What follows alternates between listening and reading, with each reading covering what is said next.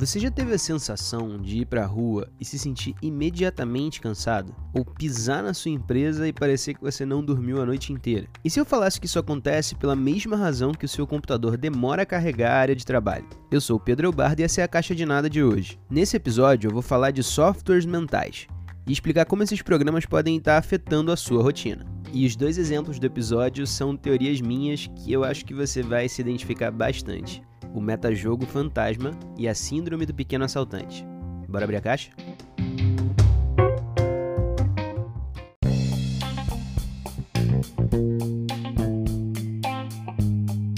O primeiro software mental, na minha opinião, é um dos maiores desperdiçadores de energia do planeta. E ele começa com a seguinte sensação: você chega para o seu trabalho e já se sente imediatamente cansado e sem nenhuma energia para nada. Se isso acontece, pode ser que você seja uma vítima de um software chamado Metajogo Fantasma. Tá, mas para a gente entender o que isso significa, antes é importante saber o que é a palavra metajogo. Para quem joga videogame é muito simples, mas se você não joga eu vou explicar rapidinho. Imagina o seguinte: você joga um jogo onde existem dois personagens, um personagem azul e um personagem vermelho. O personagem azul é mais rápido e o vermelho é mais forte.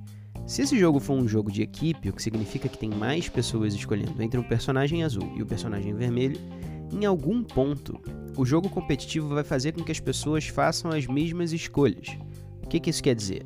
Se não valer a pena para o jogo você ter um personagem mais rápido, que é o azul, todo mundo vai passar a escolher o vermelho, que é o mais forte.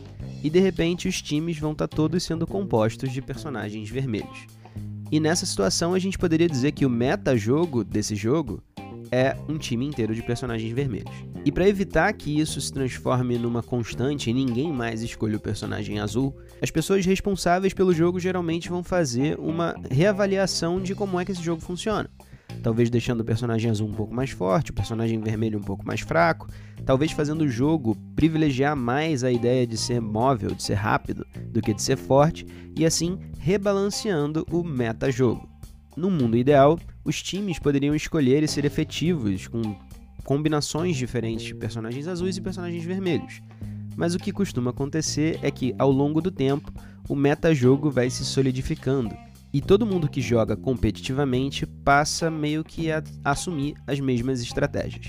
E é possível fazer um paralelo bem óbvio com a comunidade interna de uma empresa porque, bem ou mal, é uma organização cheia de pessoas que estão disputando por certas vagas, por certas promoções, por trabalhos específicos, enfim. Existe um jogo interno que acontece e que se solidifica quanto maior é a empresa e mais pessoas estão tentando estratégias para crescer dentro dela. O problema aqui não é dizer que está errado que as empresas tenham um perfil interno de competição. Isso é natural e acontece. O problema é quando essa competição interna é feita de maneira meio obscura e ninguém diz para as pessoas que estão lá dentro quais são as regras do jogo e o que você precisa fazer para vencer. Isso é o que eu chamo de meta-jogo fantasma. Quando as empresas são organizadas com culturas muito claras sobre performance ou sobre qualidade do produto final, ou o que quer que seja que se preze de verdade dentro de uma empresa, acaba que o funcionário pode tomar uma decisão muito simples sobre se o que as empresas valorizam tem a ver com o que ele valoriza e quer para sua própria carreira. Então fica fácil escolher se você quer crescer dentro desse ambiente ou não. Mas se as empresas dizem uma coisa e as práticas dizem outra, o funcionário acaba tomando para si a responsabilidade de criar uma maneira, uma lógica de pensamento para o funcionamento interno dessa empresa, que nem sempre existe. Então, tudo o que acontece em volta desse funcionário vira parte de um jogo que ele não sabe se está jogando ou não, se está ganhando ou não. E isso gera um gasto de energia gigantesco para uma coisa que no fim do dia não é o trabalho final da empresa. Ou seja, antes de começar a trabalhar, você já começou a projetar certos cenários e a fazer certas decisões que não tem nada a ver com o seu trabalho final, mas que você acha que são super importantes porque você não tem certeza de quais são as regras do jogo.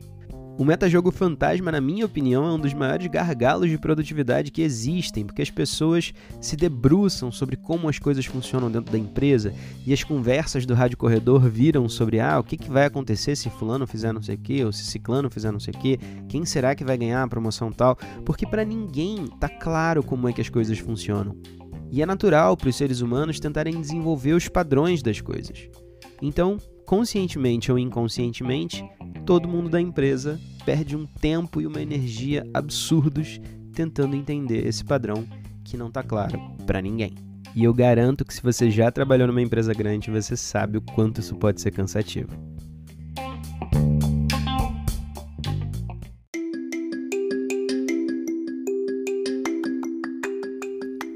E a gente está chegando na metade da caixa de nada de hoje. Se você gostou, já sabe, se inscreve no podcast para poder ouvir os próximos episódios e indica para alguém que você acha que vai gostar das discussões que rolam por aqui. Agora a gente vai para o segundo exemplo da caixa sobre softwares mentais, e esse é uma coisa mais específica para quem mora no Rio de Janeiro ou em São Paulo. Eu chamo de Síndrome do Pequeno Assaltante.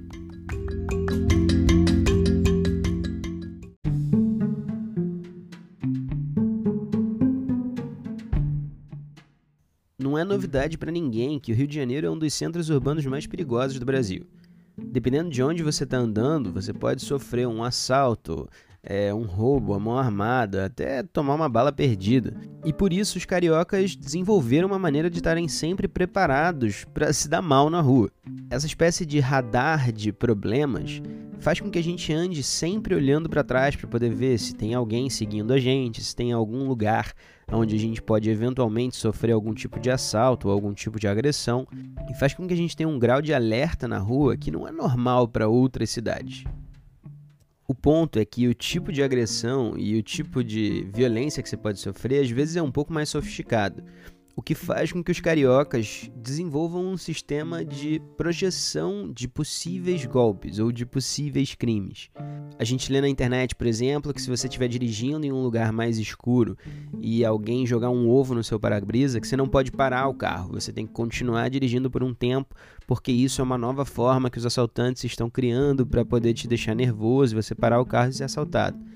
Esse é o tipo de coisa que a gente aprende e que tem que conviver com a possibilidade de poder acontecer o tempo inteiro. Mas a parte mais interessante dessa história não é o que acontece no Rio de Janeiro, porque essa simulação de possíveis golpes é o que faz com que a gente consiga escapar de situações, ou de pelo menos evitar que elas tenham mais chance de acontecer. O interessante é quando a gente sai do país. E nenhum carioca vai te dizer isso. Mas a verdade é que sempre que um carioca vai para fora do Brasil, e visita um lugar que tenha menos criminalidade, que tenha menos assaltos, esse radar de crimes ele começa a funcionar de uma outra maneira bem bizarra. É porque como a gente não tem nenhuma chance de ser assaltado, a gente começa a olhar para a forma como as pessoas não estão se assegurando de não serem assaltadas na rua, e dentro da nossa cabeça a gente começa a pensar: caramba, se eu quisesse roubar aquele celular ali ia ser muito fácil. Se eu quisesse roubar aquele produto que está naquela prateleira na loja, ninguém ia ver e sem perceber você começa a praticar esses pequenos delitos dentro da sua cabeça. Porque o seu radar está desregulado, ele não tem com o que se aplicar, você não se sente numa situação insegura. Então você começa a virtualizar e projetar todos os crimes que você poderia fazer de posse da informação que você tem, sendo um carioca que evitou ser roubado tantas vezes no passado. Isso é o que eu chamo de síndrome do pequeno assaltante. Você pode ir para o mais longe que você conseguir do Rio, mas durante um bom tempo esse pequeno criminoso vai continuar dentro de você, praticando crimes mentais sem que você tenha nenhum controle sobre isso.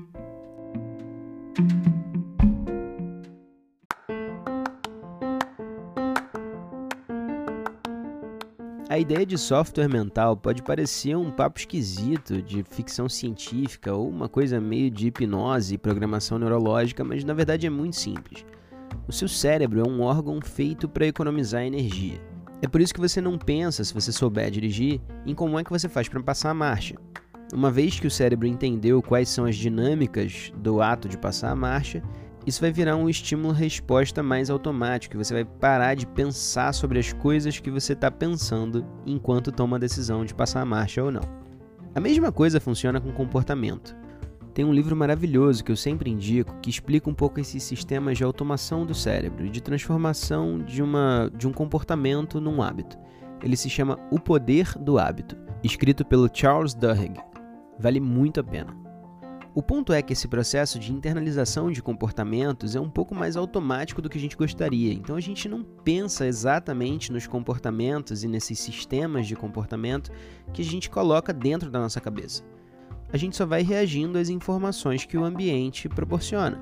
e fazendo decisões que cada vez mais se transformam em hábitos, em práticas e, por fim, numa espécie de programação que faz com que você reaja da mesma maneira a certos estímulos. E isso não é de todo ruim. Se eu falar para você, por exemplo, presta atenção que agora você está respirando, naturalmente você vai começar a notar a sua respiração e esse processo vai sair de um modo mais automático para um modo pensado, então a sua respiração fica até meio esquisita. Da mesma maneira que você não para para pensar quantas decisões você toma para colocar o pé direito na frente do pé esquerdo cada vez que você dá um passo. O problema é que alguns desses softwares são no mínimo desnecessários e, na pior das hipóteses, nocivos para você mesmo. O exemplo do metajogo fantasma é uma ótima forma para as empresas perderem dinheiro, por exemplo. Porque se os funcionários estão tão preocupados em entender qual é a lógica interna da empresa, a ponto de colocar isso acima do próprio trabalho, você literalmente está pagando para as pessoas não pensarem no que elas deviam estar tá pensando, que é trabalhar para você. Já a Síndrome do Pequeno Assaltante é um software muito útil para quem vive numa cidade violenta. Mas será que a gente não teria mais espaço na cabeça se a gente não tivesse que se preocupar com isso e pudesse de fato se preocupar com as coisas mais importantes da vida? O universo de tecnologia tem um termo para softwares desnecessários que fazem o seu processamento ser mais lento e que, na verdade, não deveriam estar na sua máquina. Eles chamam isso de bloatware, ou software de inchaço. Por exemplo, são todos aqueles programas que a empresa que produz o seu celular instalou de fábrica nele, que você não pode desligar, não pode apagar, mas que na verdade você não usa.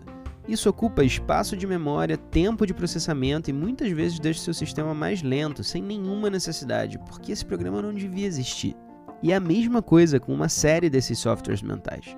Se a gente parar para pensar, a gente tem a síndrome do pequeno assaltante no Rio de Janeiro, mas a verdade é que a gente não devia querer usar esse software para nada. O problema é que o Rio é tão perigoso que se faz necessário uma automação de decisões para que a gente consiga ter mais chances de sair ou de evitar um problema mais grave na rua. Só que no fim do dia, isso é cansativo e gasta nossa energia que podia ser aplicada em coisas melhores.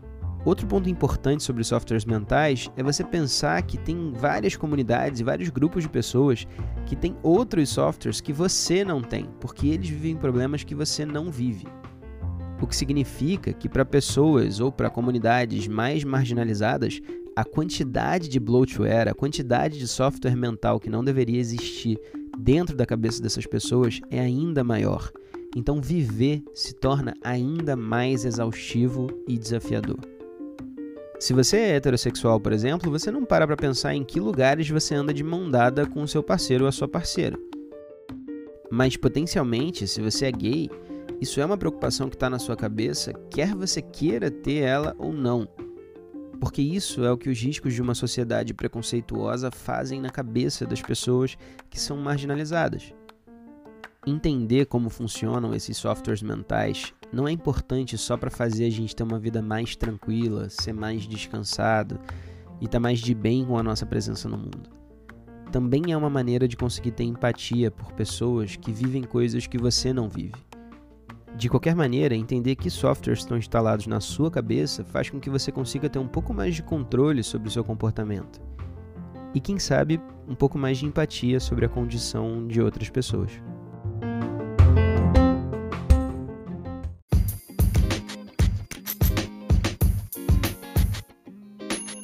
E esse é o final da Caixa de Nada número 8. Eu espero que você tenha gostado do programa tanto quanto eu me diverti produzindo ele.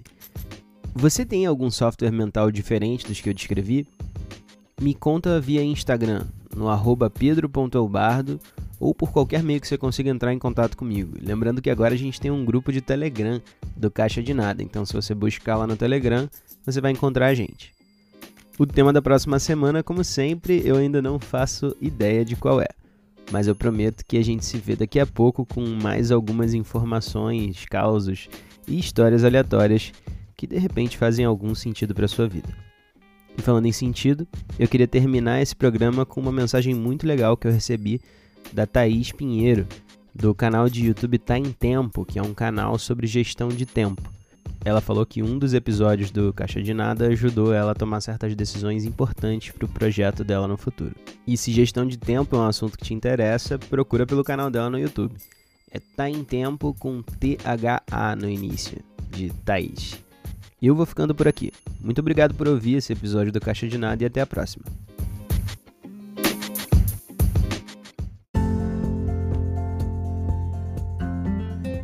Pedro, muito interessante o seu podcast de como ter limitadores no projeto ajuda no processo criativo e ajuda a terminar esse projeto. Eu estava justamente nesse momento antes de escutar o seu podcast. Estava pensando quais são as próximas estratégias do canal, do Tá em Tempo, né?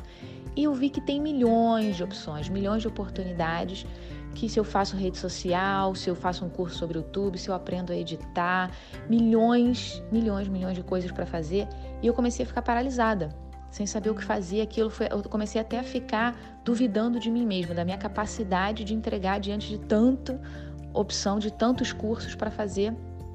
E falei, cara, eu preciso parar um pouco, senão eu vou ficar mal. Estava descendo numa, numa espiral de que o que eu fazia já não era nem tão bom, diante de tanta gente bem sucedida que tem por aí. Aí eu falei, não, preciso, preciso escutar uma música, vou escutar uma música. E aí eu me deparei com o seu podcast falando justamente sobre isso, o quanto que a gente ter muitas opções acaba influenciando em você ficar paralisado, né? Nossa, me identifiquei muito, muito, muito. E agora eu consegui colocar restrição e colocar limitadores, e aí sim sinto que estou chegando no caminho certo. Muito obrigada.